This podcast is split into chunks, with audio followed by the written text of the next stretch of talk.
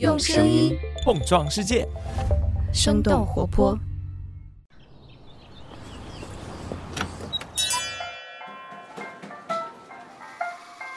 您的生动早咖啡好了，请慢用。嗨，早上好呀！今天是二零二一年的十二月二十号，星期一。这里是生动早咖啡，我是来自生动活泼的梦一，几条商业科技轻解读，和你打开全新的一天。在电子商务领域，亚马逊。一直是一个让在线零售商们无法忽视的平台。来自市场分析公司 Jungle Scout 发布的2021年度亚马逊卖家报告显示，在亚马逊平台大约有240万个活跃卖家，全世界每个月有超过1.97亿人访问亚马逊。要知道，这个数字可比俄罗斯的总人口还要多。然而，对于许多的零售商来说，亚马逊平台的销售成本和绝对话语权在逐渐侵蚀他们的利润，不仅使得很多中小卖家开发新产品更加的困难。甚至有些公司担心自己是否能够存活下去。为了试图摆脱对这个超级电商平台的依赖，越来越多的电子商务卖家开始寻求新途径和方法来拓展自己的市场。那么现在到底有哪些新的平台和途径正在形成趋势？在线零售商们又是如何通过把握这些趋势来获取亚马逊以外的流量呢？我们在几条商业科技动态之后，和你一起来关注。下面的时间，我们首先来关注一下中公教育。在十二月十七号晚间，中公教育发布公告，公司在十二月十五号收到了中国证监会的立案告知书，因为涉嫌未按规定披露关联交易信息，违法违规，被证监会立案调查。从今年三季度财报披露以来，中公教育已经先后收到了两份关注函，聚焦在财务亏损、助学贷业务等等多项异常信号。二零一九年，中公教育上市以来，以营收接近二百七十亿的业绩超额完成对赌。然而，对赌完成之后，中公教育的业绩也呈现雪崩式的下滑。十月十四号的晚间，中公教育发布的三季度财报也引发了深交所的关注函，要求这家公司说明三季度大额亏损和盈利大幅度下滑的原因，并且给出具体解释。中公教育在扩张期间大力的推广协议班，也就是考试没有通过可以根据协议按比例退费的模式。这个模式也吸引了大量的学员。在去年疫情期间，中公还推出了零元入学的培训贷业务，而这两种业务模式也引发相关部门担忧中公教育大幅度新增不合理借款方面的风险。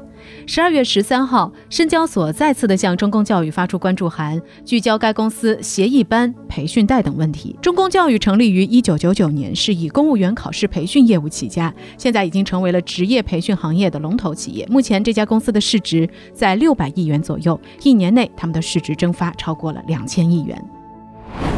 接下来我们关注一下苏富比拍卖行的新纪录。根据《华尔街日报》十二月十五号的报道，二零二一年苏富比拍卖行的成交额达到了七十三亿美元，比去年同期增长超过了百分之七十，创下这家拍卖行成立二百七十七年来的新高。这其中包括六十亿美元的拍卖销售额以及十三亿美元的私人艺术品销售收入。值得注意的是，今年苏富比 NFT 的拍卖成交额接近一亿美元。苏富比在今年的四月进入 NFT 圈，今年他们很多的 NFT 作品都备受瞩目，包括以五百四十万美元价格成交的《万维网原始代码》，以五十五万美元价格成交的王家卫导演的首件 NFT 作品《花样年华》。一刹那，以及来自数字艺术家 Pack 的 NFT 作品，他的作品吸引了三千名买家，并且拍卖获得了一千六百八十万美元。除此之外，苏富比也在一份报告当中指出，今年参与苏富比拍卖的竞投人数创新高，其中超过四分之三的 NFT 竞标者是首次来到苏富比，他们中有超过一半的人还不到四十岁。下面的时间，我们一起来看看社交平台 Reddit 启动上市计划的消息。美国当地时间十二月十五号，号称美国贴吧的社交平台 Reddit 宣布，已经向美国证券交易委员会秘密提交了 IPO 申请。根据路透社的报道，Reddit 这一次选择低调处理，暂时不公开申请文件，也没有透露发行股数和 IPO 定价的区间。Reddit 这家公司成立于二零零五年，是一个以话题和兴趣为核心的社区。他们在二零零六年被康泰纳仕出版集团收购二零一一年又被分拆为独立的子公司，随后获得了系列投资。投资方包括富达投资、红杉资本、腾讯以及 A 十六 Z。在今年八月的最新一轮融资当中，这个社交平台以超过一百亿美元的估值获得了七亿美元的资金。根据了解，Reddit 去年日活跃用户数量达到了五千二百万，拥有超过十万个活跃社区。在今年年初，Reddit 的用户数突然出现爆炸式的增长，这是由于活跃在该论坛上的美股散户抱团回购 GameStop 的股票，使得这个论坛名声大噪，被看作是美股散户大本营。Reddit 的全球应用下载量也随之一度飙升，日活跃用户数和股价也都大幅度的增长，并且由此产生了 “meme 股票”一词，也就是在社交媒体上病毒式传播而暴涨的股票。下面我们来关注一下 Spotify 近期在播客方面的布局。根据 TechCrunch 十二月十七号的消息，Spotify 宣布收购澳大利亚播客技术平台 Hushka，这是一个汇聚创作者、出版商、广播商和品牌的一体式平台，用于管理、发布、推广并且商业化播客音频。Hushka 是可以帮助广播公司将现有的音频内容转换为播客节目，方便用户点播收听。那这一套广播变播客的技术工具将集成到 Spotify 旗下播客分发与广告平台 Megaphone。Spotify 表示，这一次的收购将助力更多的出版商发展播客业务，为用户带来更加丰富的第三方内容，并且扩大他们广告合作伙伴的影响力。与此同时，在这个月的十六号，Spotify 也推出了五星评分功能，用户在收听某档节目至少三十秒之后，就可以来进行评分。只要有十位以上的用户评分，平均星级就会公开显示。Spotify 表示，评级不仅可以展示播客的受欢迎程度，也可以让更多的用户发现新的播客节目，还有。有助于形成创作者和听众之间的双向反馈循环。Spotify 在播客业务的持续投资正在得到回报。市场研究机构 eMarketer 九月的报告预测，Spotify 每月播客听众将会在今年年底超过苹果播客。除此之外，Spotify 连续两个季度播客广告的收入增幅达到了三位数，带动他们前三季度广告收入同比大涨百分之七十五。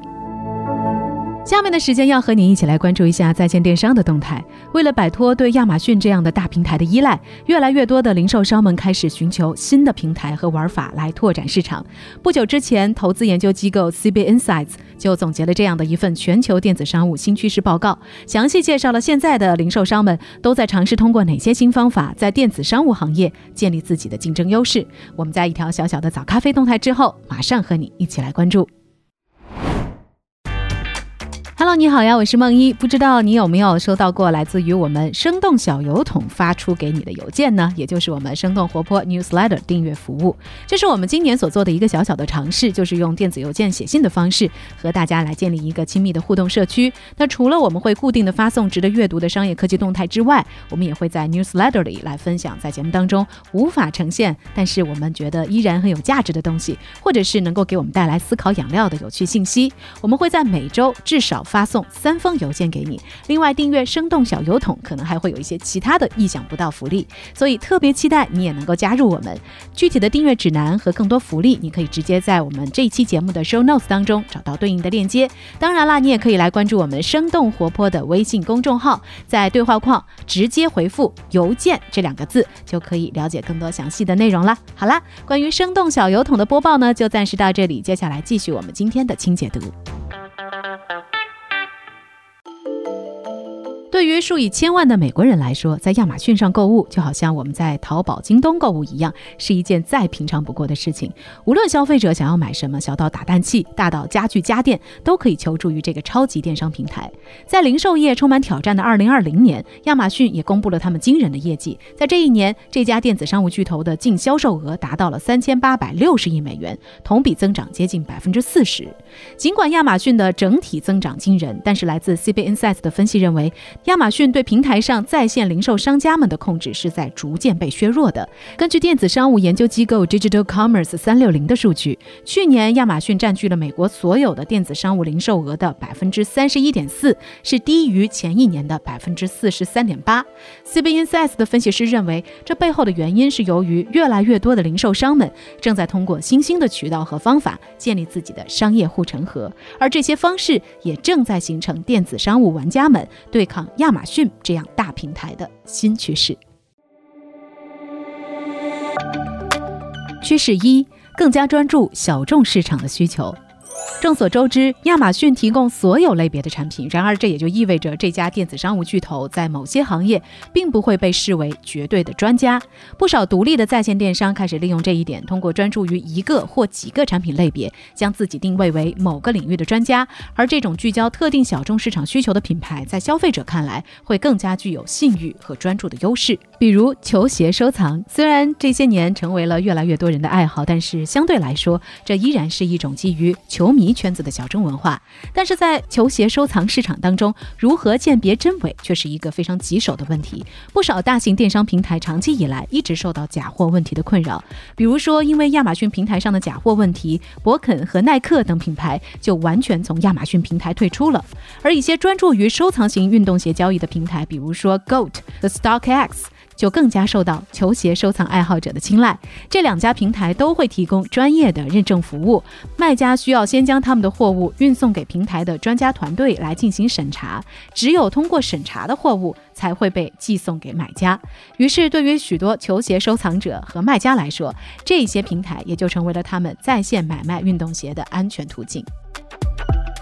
趋势二：利用社交媒体平台推动销量。现如今，社交电商已经起飞。不管是国内的抖音、快手、小红书，还是国外的 YouTube、Instagram、Twitter，越来越多的零售商们开始通过这些社交媒体平台来推动自己产品的销量。而这些平台也在近些年更加专注于如何更好的整合社交和电商这两个功能。比如，今年八月份开始推出耗电一体机制的小红书，他们的用户账号已经不再需要区分企业号或个人号，现在只有专业号和非专业号。而专业号的推出也就意味着个人卖家是可以零门槛在小红书开店的。来自 CB Insights 的数据，去年小红书平台上 KOL 的平均转化率能够达到百分之二十。这个注重社区分享的平台，通过对垂类兴趣用户的高聚拢和强影响，为完美日记、元气森林、钟薛高等等一大批的新消费品牌提供了从零到一的途径，更是成为了越来越多新锐品牌的孵化器。另外，在国外有一个叫做 Depop 的服装转售平台，也是一个非常强调社交体验的应用。它的功能有一点类似于 Instagram，卖家是需要运营自己的个人品牌，并且需要努力维护与用户之间密切联系的。正是因为他们较强的社交属性，使得这个平台拥有了大量年轻的用户。根据了解，目前 Depop 在全球拥有超过两千一百万用户，其中百分之九十是年龄在二十六岁以下的 Z 世代。根据 CB Insights 的分析，这个平台相对于传统零售网站和亚马逊的优势在于，它展示的是人而不是产品，所以可以更好的促进卖家与消费者之间更深层次的联系。根据管理咨询公司埃森哲的数据，全球的社交电商市场规模预计在二零二一到二零二八年期间，将以接近百分之二十九的年复合增长率迅速的攀升，而这一惊人的速度将会塑造未来的创意经济。趋势三：提供个性化产品，以提升客户的忠诚度。在淘宝或者是亚马逊等大型的电商平台购物的时候，人们一般都是会先搜索，然后通过不断的浏览和比较，去找到自己想要的东西。然而，为了让用户获得更加精准的购物体验，并且提升用户的忠诚度，一些初创公司开始想尽各种办法来为每一个目标用户提供个性化的服务和产品。比如说，来自美国的个人造型服务在线提供商 Stitch Fix，他们会根据算法和数据以及顾客所要求的尺寸和预算。向顾客来推荐个性化的服装，在这个平台上的购物体验也非常不同。客户在注册的时候，首先要回答一连串关于自己所喜欢的衣服类型、还有体型等等问题。然后呢，这家公司的算法和人工造型师会根据这些信息，从与他们合作的一千多个品牌服饰当中，为客户来搭配相应的服装，并且寄送给你。你每次呢可以收到 Stitch Fix 发送过来的五件商品，但是消费者只需要支付自己最后所留下来的商品。所以说整。个的购物体验就像是定制服装的盲盒。根据了解，Stitch Fix 在二零一七年已经在纳斯达克上市，目前他们拥有超过四百万的活跃用户。除此之外，总部位于纽约的 Pros 也是一家为顾客提供个性化产品的护发品牌。他们产品最特别的地方在于，他们也会根据在线咨询对每一个客户的发质进行专业分析，然后呢，也是会根据算法得出有针对性的科学配方。当客户下单之后，产品会由在纽约总部的专业化学团队。队完成定制。通过全面重新思考购物体验以及如何制作和分销产品，Pros 目前已经迅速的成长为市场上发展最快的护发品牌之一。另外一个和 Pros 相类似的品牌叫做 Function of Beauty，也在2015年推出了他们的定制护发品牌，并且在之后将这种定制扩展到护肤品以及身体乳液品类当中。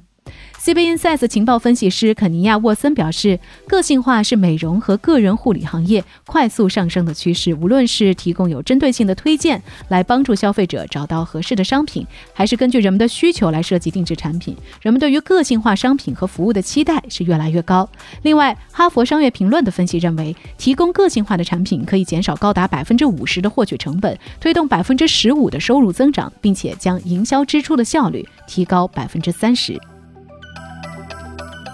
趋势四：关注可持续发展。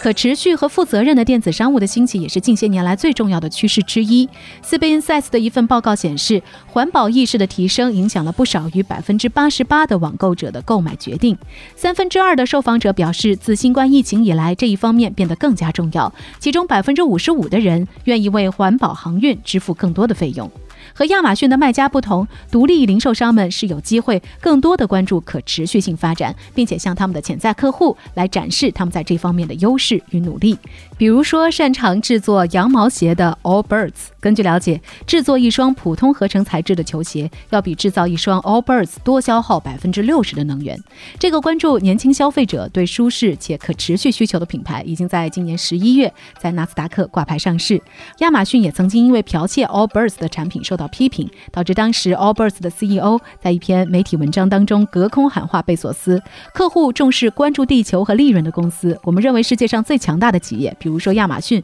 应该在这些问题上发挥作用。如果要模仿，请模仿我们可持续发展的方法吧。根据了解，截止到二零二一年的六月三十号，Allbirds 通过自建站、线下门店以及其他的在线渠道的销售模式，在不依赖亚马逊平台的情况下，他们已经覆盖全球三十五个国家和地区的二十五亿消费者。根据 Jungle Scout 的一项针对亚马逊平台卖家的调研结果，去年亚马逊平台上有三分之一的卖家表示正在考虑通过亚马逊以外的渠道来拓展自己的业务。有百分之二十一的亚马逊商家表达了想要开设自己电子商务平台的计划。CB Insights 的分析认为，由于亚马逊这台庞大的机器正在从成千上万的卖家那里榨取更多的利润，为了生存，中小企业们不得不努力磨练自己在大型电子商务平台之外的竞争力，以提升消费者的价。价值降低对亚马逊们的依赖。那聊到这儿呢，也想来问问你，除了那些主流的电商平台之外，你是否曾经尝试过在一些不同的在线渠道或平台购物或消费呢？那在这些平台上的购物会有怎样不同的体验？不妨在我们的评论区一起来聊聊吧。这就是我们今天的生动早咖啡，我们在这周三早上再见啦，拜拜。这就是今天为你准备的生动早咖啡，希望能给你带来一整天的能量。如果你喜欢我们的节目，请记得在苹果 Podcast 给我们五星或者好评，也欢迎你分享给更多的朋友，这会对我们非常有帮助。同时，你也可以在公众号和微博搜索“生动活泼”，声是声音的声，这样就可以了解更多与我们节目相关的信息啦。生动早咖啡，期待与你下次再见。